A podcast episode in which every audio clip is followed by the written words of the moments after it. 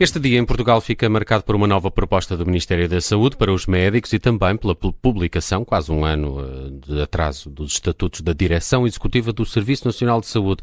É nosso convidado para o direto ao assunto de hoje o médico João Varandas Fernandes, diretor do Centro de Traumatologia Integrada do Hospital de São José, também presidente da Associação Convergência dos Centros de Responsabilidade Integrados. Está aqui para uma entrevista que pode acompanhar em vídeo nas redes sociais e no site do Observador e que vai ser conduzida pela Judite França Bruno Vieira Amaral e Vanessa Cruz. Barandas Fernandes, eh, bem-vindo aos estúdios eh, da Rádio Observador. Permita-me que eh, comece por esta nova proposta do Governo. Aqui vamos olhar primeiro para a questão das horas semanais. 35 horas semanais de trabalho regular em vez das atuais 40, mas só para os médicos que fazem as urgências, pelo menos é o que está a dizer a FNAM, que há pouco saiu do encontro com o Governo, e diz este sindicato que não há igualdade entre os vários médicos com esta proposta. É um risco que vê também? Boa tarde, obrigado pelo vosso convite. Um, a proposta de 35 horas com o tal suplemento de 500 euros uh, para quem faz serviço de urgência, eu julgo que é uma, acaba por ser, uh, dentro de certa medida, uh, pouco significativo. Porque o que é importante aqui, na minha opinião, é que a remuneração base que os médicos deveriam ter ou devem ter Hum, é que tem que ser renegociada. Portanto, eh, não, o ordenado do médico não deve estar assente em horas extraordinárias, deve estar assente na sua valorização, no seu horário normal, sejam ele 35 ou sejam ele 40 horas. Agora, se vamos começar a negociar cada vez menos horário, dando mais horas extraordinárias ou dando suplemento para essas horas extraordinárias, parece-me aqui de facto alguma, alguma, alguma incorreção, diria eu, hum, sobre a maneira de ver este tema. E eu digo que, de facto, quer dizer, eh, eh, eh, eu não ponho sempre à cabeça as horas que, que se despendem nos hospitais, apesar de ser importante, obviamente, para a remuneração base. Hum. Mas é importante a reorganização, é, é importante repensar o sistema de saúde.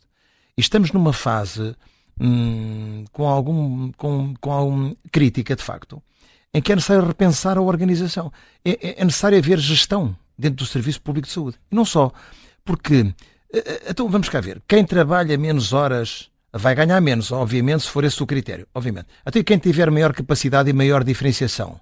Qual é a remuneração que as pessoas com maior diferenciação, carreira médica que têm maior diferenciação ou maior competência técnica, porque não somos todos iguais, obviamente, e, e, nem todos desempenhamos os mesmos serviços. Agora, deve haver é uma plataforma base acordada entre os sindicatos, entre o próprio governo, para que isso sirva de partida para a remuneração dos profissionais de saúde. Agora, a partir daí, eu penso que as remunerações, o mais importante é remunerar, para além disso, é pela competência, capacidade e pelos indicadores de desempenho que os profissionais desempenham no seu dia a dia.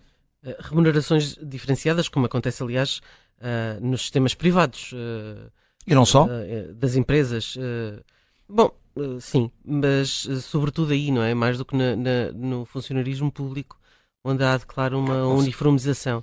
Deixe-me só ir agora à outra questão, que eu sei que é, é uma questão que lhe é grata, que é a questão uh, desta nova organização que passa por uma diferença em relação às, uh, uh, aos centros de saúde. Vou dizer a terminologia antiga, que é mais fácil do que, do que estar a dizer siglas. Um, vai na linha, vai, entronca nessa linha da, da competência. Um, da meritocracia. Uh, acha que isso vai ser importante para os médicos receberem consoante, uh, digamos, o seu empenho, o seu trabalho, os seus resultados? Eu acho que há, há, há, há variantes. Primeiro, uh, obviamente que aquilo que estão a negociar é o ordenado base, é a remuneração base do médico. Mas eu, eu penso que nós temos um centro de responsabilidade integrado e há, há, várias, há já mais de duas dezenas e meia implantados a nível nacional em que as pessoas uh, têm a sua remuneração base, depois nas atividades cirúrgicas têm os seus adicionais, que é feito um pagamento uh, à parte, não é verdade? Pela, pela atividade que desempenham, mas tem uma contratualização com o Conselho de Administração que tem vários uh, indicadores de desempenho. Como seja, não é só a produção, mas é também em termos de qualidade, em que engloba a taxa de infecções, a taxa de mortalidade. Por exemplo, em termos de formação, é importante o número de trabalhos publicados. Ou seja, a certificação de um profissional de saúde não é só o seu trabalho que é visível, é tudo o que está por detrás desse mesmo trabalho, é que é importante, daí que seja importante. Nestas negociações, também haver uma captação de profissionais para o Serviço Nacional de Saúde, com uma formação adequada, que seja incentivadora para os poder reter numa carreira médica que é fundamental e é imprescindível para um país desenvolvido como nós queremos ser. E, portanto, o Serviço Nacional de Saúde e o sistema de saúde é um sustentáculo importantíssimo, é de uma, gera uma estabilidade social enorme porque, de facto, grande maioria das pessoas não tem capacidade para ir de modo próprio a um serviço de um hospital privado. E muitas das vezes até há muitas pessoas têm essa possibilidade e preferem os hospitais públicos.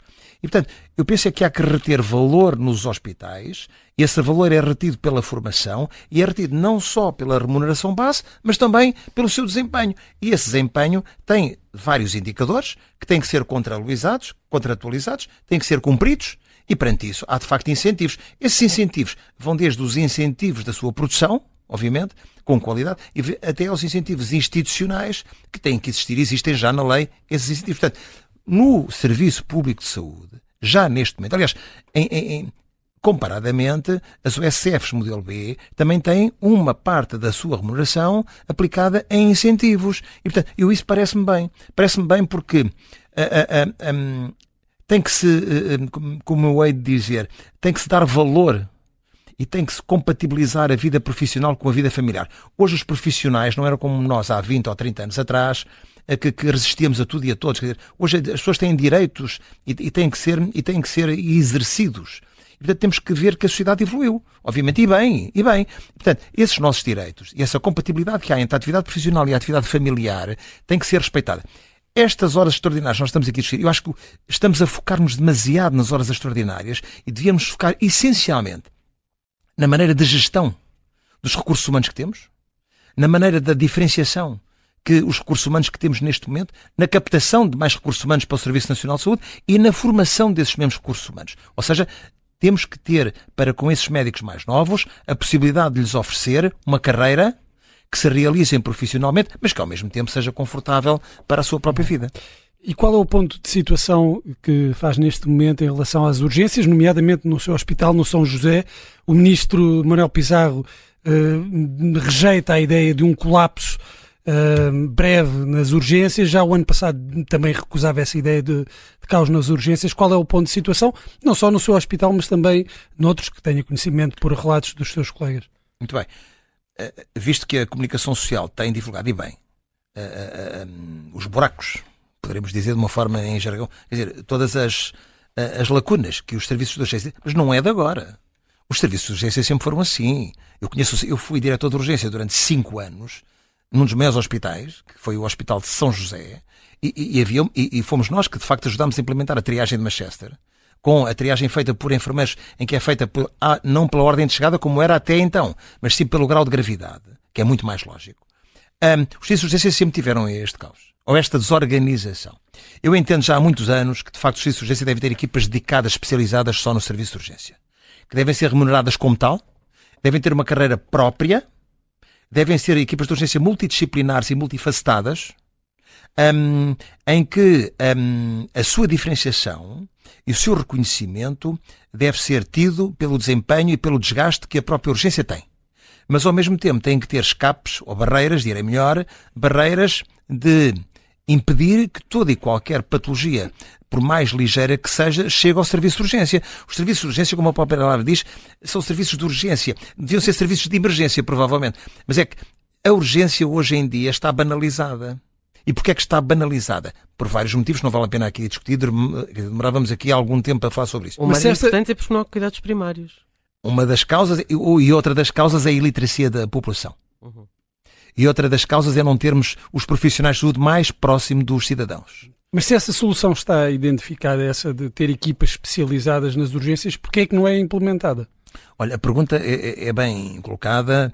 Um, já ensaiámos no Hospital de São José e, e, temos lá uma equipa dedicada de serviço de urgência de segunda a sexta-feira, uh, das 8 da manhã até às 16 horas. Um, quando nós idealizámos isto em 2004, 2005, uma equipa de urgência de medicina interna era para tentar cobrir 365 dias no ano. Não foi muito possível naquela ocasião um, uh, um, cap captar profissionais com essa disponibilidade que é preciso ter uma disponibilidade própria para fazer urgência durante 8, 9, 10, 12 horas diariamente. Um, e teria que ter também essas equipas de urgência, não havia o número de profissionais uh, em quantidade para poderem ser autossuficientes. Necessitavam sempre dos serviços de internamento, dos serviços uh, uh, que estariam a montante para poder dar esse suporte. Obviamente que esta, esta mistura de profissionais numa, numa medicina mais programada e numa medicina de urgência não, não bateu bem. Não bateu bem, não, en, não, engra, não encaixou bem. Daí que eu diga que os centros de responsabilidade integrado que hum, estão neste momento em franco desenvolvimento uhum. sejam um foco importante da autonomia de gestão para serem implementados e para serem analisados em termos de serviço de urgência, que acho que vai ajudar em muito um, a sobrecarga que existe, apesar de existir menos. Há uma menor afluência, tem que ser dito, há uma menor afluência atualmente aos serviços de urgência. E, portanto, mas isso iria ajudar, eh, dentro de certa forma, até não só no ponto de vista da realização profissional, mas como também na, na, na, na diminuição da patologia mais frequente que poderia ir a outro sítio em vez de ir ao serviço de urgência. Temos uh, só um minuto e meio já, uh, professor Brandas Fernandes, mas uh, gostava de ouvi-lo também sobre os estatutos do SNS, que foram publicados só hoje em Diário da República, praticamente um ano de atraso. Do que leu, era de facto preciso tanto tempo para conhecermos esses, estes estatutos? Valeu a pena esperar ou não? E gostava de perceber se a autonomia dos hospitais fica demasiado em xeque. Eu acho que estamos, estamos a assistir ao princípio uh, portanto, ao início de uma reforma, de um conceito. E ainda estamos numa fase muito, muito inicial. Um, houve um atraso, na minha opinião, houve um atraso na publicação uh, destes estatutos uh, da Direção Executiva do Serviço Nacional de Saúde. Uh, devia ter sido mais célere, perdeu-se muito tempo, perderam-se 14 meses, sensivelmente, para que isto viesse a acontecer. Uh, não interessa aqui analisar as razões, muitos de nós saberemos quais, é, quais são, mas eu acho que há aqui um caminho a percorrer. E o caminho a percorrer, esta publicação, esta promulgação deste diploma, conforme eu disse, é o princípio e é mesmo o princípio do princípio. Porque, repare, um, para concluir este edifício, este novo edifício organizacional, como diz o próprio, o próprio diploma, é preciso haver alterações na estrutura dos organismos do Ministério da Saúde, designadamente na Administração Central dos Sistemas de Saúde, nos serviços partilhados do Ministério da Saúde, é preciso haver integração dos serviços das diferentes administrações regionais de saúde, e é preciso a criação das ULS, que já estão criadas. Portanto, mas... já esperámos uh, quase 12 meses pelos estatutos e agora ainda vamos ter de esperar mais para eu que se materializem. Que eu penso que não. Eu uh, acredito, conhecendo conforme conheço os elementos da direção executiva do Serviço Nacional de Saúde, há uma vontade enorme e uma responsabilidade enorme em pôr esta reforma em marcha. Que não vai ser fácil, não vai. Que vai ter muitas pedras neste caminho, vai ter. Mas eu penso que se todos tivermos a consciência que é preciso repensar o serviço de saúde para que seja útil aos cidadãos, e eu digo útil a todos os cidadãos, sem exceção, hum, eu penso que está aqui encontrado uma fórmula que uh, pode muito bem vir a ser o precursor de um novo Serviço Nacional de Saúde nos próximos anos. Terminamos com esta nota de esperança. Obrigada, uh, médico uh, João Brandas Fernandes, foi o convidado do Direto ao Assunto de hoje, aqui a olhar para estes novos estatutos do SNS e a nova proposta do Governo para os médicos. Muito obrigado.